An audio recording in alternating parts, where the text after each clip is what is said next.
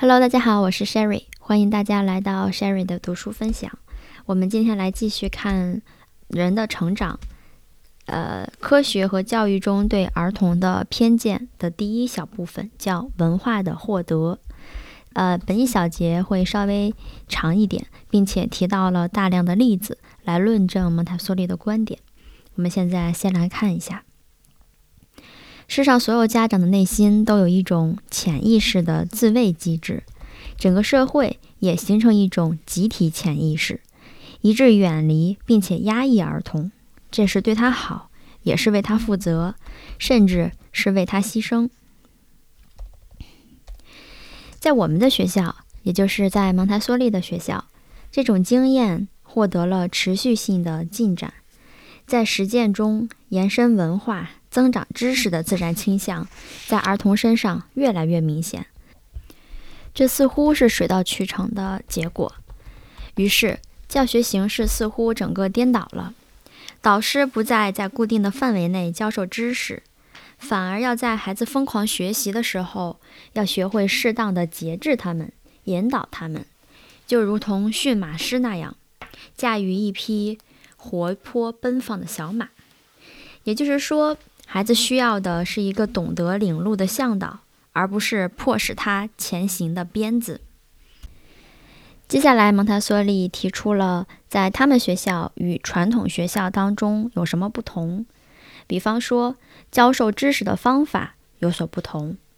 在传统学校的教学技巧是成年人按着课程的难度分类，然后分级的缓慢的进行教学，但是。在蒙台梭利预备好的环境中，享有自由的儿童会出现我们意想不到的特殊学习技巧。儿童只有在能够按照自然的心智程序运用自身能量的时候，才可以真正的学习，而其心智程序的运作往往和我们的设想大相径庭。这就是为什么当面对传统学校中采取的模式时，孩子的心智成长无法实现，或者是被深深地隐藏起来。在帮助儿童自然发展的过程中，只有当老师使用一种间接干预的科学技巧，学生才能够获得并且展现出出人意料的成果。不管是得到赞赏，还是遭到因误解或者缺乏了解而导致的反对。孩子在学业方面展现出来的普遍超常的进步，都是与儿童心理有关的原则为依据。这个原则就是，儿童经由自身的活动来学习，是从环境而不是从老师身上获得知识。他们还运用无意识中的能力，按着吸收性心智的自然程序，自由的吸收，自由的表达。当然啦，也许有人会说，导师呢也是环境里面的一部分。没错，导师的确为帮助自然程序而施加干预，成为环境的一部分。但是问题是，孩子不会像一般人所认为的那样，只通过听老师讲解而学习，哪怕是最优秀、最完美的导师也是一样。儿童在学习上遵循形成心智的内在规律。在环境与儿童之间有一种直接的互动关系，而老师呢，则负责引发兴趣、启蒙引导，首先起着连接的作用，或者是称为媒介的作用，把儿童和环境连接起来。蒙台梭利进行这种教育模式的时间越久，越积累这种教育经验，那么有关儿童学习的过程就越来越显而易见。他发现。许多孩子在适当的条件下，对数学，特别是大数目的算术运算很感兴趣，甚至热衷于高水平的运算，比如说计算数的乘方幂和平方根、立方根，包括几何问题等等。并且呢，有的孩子能同时学习多种语言，包括其中的文法与修辞。比如说，印度有一个八岁的孩子，热衷于读梵文诗歌。并将印地语的吠陀经故事翻译成了英文，而他的母语呢，则是古吉拉特语，这个是另外一种印度的方言。因此，他的文化知识经由活的语言、已经消亡的语言，延伸到了其他的外国语。不仅如此，儿童对自然科学名称的记忆能力十分惊人，对学习复杂的植物与动物的分类也有特殊的兴趣。这些分类法有时候因为不够准确，记忆起来又非常的费时间。教育主管部门曾一度把它们当作没有用的科目，考虑把它们从课程当中去掉。儿童对分类的兴趣。是借由图片或者是符号的排序表现出来的。很显而易见，当儿童能通过图片建立起心智秩序，并且把图片各就其位的时候，儿童是非常开心的。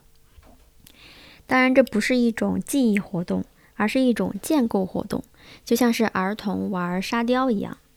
如果那些想法和名称不是融合在一个出色的建构中，很快就被遗忘了。就像数学教具是建立在十进位系统上的活动，将不同的数值按连续阶层集合在一起，算术也像是个位排列有序的结果。同样，有关的历史事件也依照发生的时间、地点，在儿童心智中构成一种文化事件的时空体系。其实，大自然的创造也是这样出现在儿童语言的建构当中。在这里，主要指的是母语。语言先是由单字的发音与文法构成，每个单字必须放在合适的位置来表达思想，这是第一个基本结构。大约在孩子两岁左右的时候完成，这个时候的词语量相对较少。接着，儿童的词语自然而然地日渐丰富，已经建立的语言秩序随时吸收新的单字，并且把它们放在适当的位置。当然，随着文化程度的提升，小学老师和中学老师的作用越来越重要，但他们的角色与其说是灌输知识，倒不如说是如何引发孩子的学习兴趣。因为孩子一旦对某个问题产生兴趣，便会长久的钻研或者是探讨。换句话说，他想要自己亲自获得这份经验，然后这项知识的获得便得到了确认，而且还会延伸扩大。于是老师被迫超越自己亲手制定的教学大纲的界限。这个时候，老师所面临的困难。并不是如何让学生学，而是如何适应学生出人意料的需求，并且随机应变地答复各种问题。换句话说，就是教师的教学范围不知不觉地扩大了。很多时候，在停顿一阵子以后，比如一段假期之后，学生不但记忆犹新，而且神奇地变得知识更加丰富。也就是说，在假期结束之后。学生比之前懂得还要多，可见他们吸收环境的能力被唤醒了。这个时候，这种自发性活动过程也表现在儿童主动增加某项工作的挑战性上。他们能连续几个小时投入该项工作，甚至这项工作将连续几天占孩子全部的心智能量。我记得有个孩子想要绘制莱茵河的地图，包括这条河所有的支流。那么他必须在学校课本以外的地理书中寻找资料。他还选用了一种工程师绘图用的毫米绘图纸，然后耐心地用圆规等各种绘图工具实现了绘制地图的目标。当然，任何人都不会要求一个孩子去完成这样一项工作。还有一次，蒙台梭利见到一个孩子想用一个三十位数去乘另外一个二十五位数，成绩特别的大，超出了这个孩子的预料。他不得不请另外两个同学帮忙，把一张张的纸粘起来，才能够容纳复杂的运算过程。三个人连续工作了两天以后，仍然没有算出结果，到第三天才终于完成。期间，他们没有表现出任何的厌烦。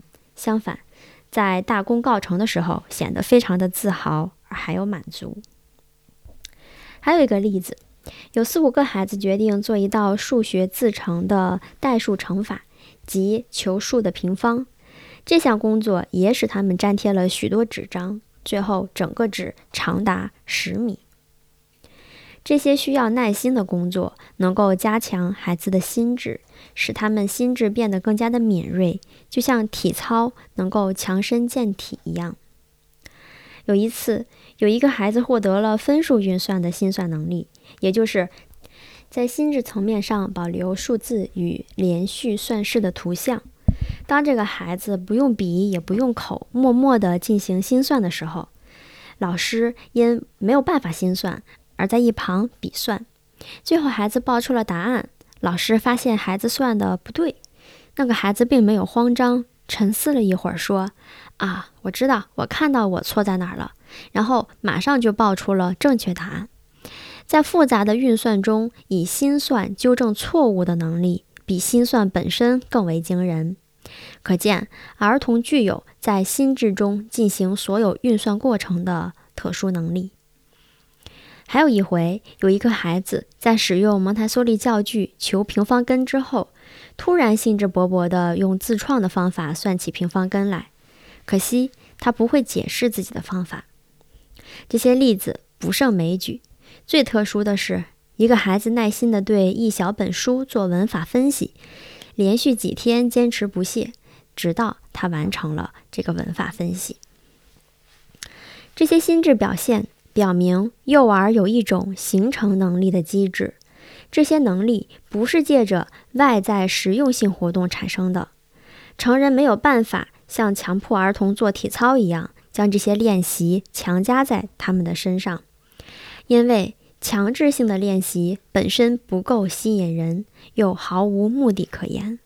儿童内心产生持续而浓厚的兴趣，且保持长久专注是不可能靠人为实现的。这是一种自觉的、非人为引发的强大力量。虽然许多孩子在各种活动中似乎是在浪费时间，但是这些孩子在文化与艺术的各个领域中都获得惊人的进步。印度一家学校里有专教音乐与舞蹈的老师。当老师不在的时候，有一群孩子常常聚集在音乐教室里，即兴创造老师从来没有教过的舞蹈，其形态完全不同于印度艺术中的拘谨动作。其中还有孩子呢，会用乐器为自创的合唱伴奏。所有这些孩子都表现出超越喜欢的浓厚兴趣。学校里时常能听到这些新颖的音乐创作。上述现象与传统教育中所定义的与学生心理有关的现象完全不同。后者只考虑来自理性思考或外部压力的意志力和努力，这里起作用的不是某种思考结果或者某种实用的措施，而是一种生命现象。是突然的爆发，在真正掌握知识时所取得的进步，显然是受到这些内在能量的帮助，而非某种强加的刻意努力的结果。儿童所获得的成果，同这些怪异的耐心练习与勤奋工作也没有直接的联系，他们倒像是属于一种内部机制，在启动时对人格的整体发展有一种推动的作用。事实上，最直接的结果是个性的形成。孩子不仅在知识的获得上取得惊人的进步，而且更加有自身意识，更能控制自己的行动，对自己的德行更加有自信，不再因害羞或者是恐惧而变得困固执和迟疑，甚至开始适应变化多端的人事与环境。对生命的热爱与纪律，与其说是外部条件的制约，倒不如说是这些内在因素影响的结果。这个时候，孩子便有了主宰环境的能力。由于他们心理平衡，有能力辨识方向并评价自己，表现出安定和谐的个性，因此能够轻而易举地与他人和睦相处。在我们的实验过程当中，也就是那个儿童之家当中，也遇到了偏见的压力。当时虽然人人都抱怨缺乏知识，强调知识在现代文明生活当中的重要性，但是仍然习惯于以保护儿童的名义反对蒙台梭利学校当中的学习活动。在心智惰性的作用下，人们把蒙台梭利学校对孩子的表现所做出来的解释，看作是教育学甚至是心理学上的谬论，并且反对使用。蒙台梭利为帮助儿童发展所提供的教具，他们用传统学校孩子身上发现的心智过度疲劳现象来攻击蒙台梭利，指责他们勉强儿童使用智力能量，或者批评蒙台梭利他们的思想是智力至上。其实，蒙台梭利说：“我们是完全无辜的。”在本节的最后，蒙台梭利提到，在前面我们所列举的事例当中，完全是对事实的单纯性的描述。蒙台梭利他们对这些结果同样非常的惊讶，并不是他们尝试去激发儿童产生这些表现，而是孩子向他们自己主动表现出来的。那蒙台梭利所做的，只是在学校当中提供自由的气氛，并且尊重这些孩子，而且只是按孩子的要求来提供帮助，并不是一切都去帮助孩子。当然了，蒙台梭利说，我们也曾试着去了解这些能力的源泉，探寻、容许以及有利于孩子爆发的条件。同样的现象反复出现在世界各个地方，出现在所有孩子身上，不分种族，也不分文明程度。所以，他得出来的结论是：这些事情纯属是正常的能力，是人类的能力。他们长期以来深藏不露的原因是成人没有尊重孩子心智形成的规律，没有提供儿童应该享有的权益。好的，我们本期就到此结束了，感谢大家的收听，我们下一次再见。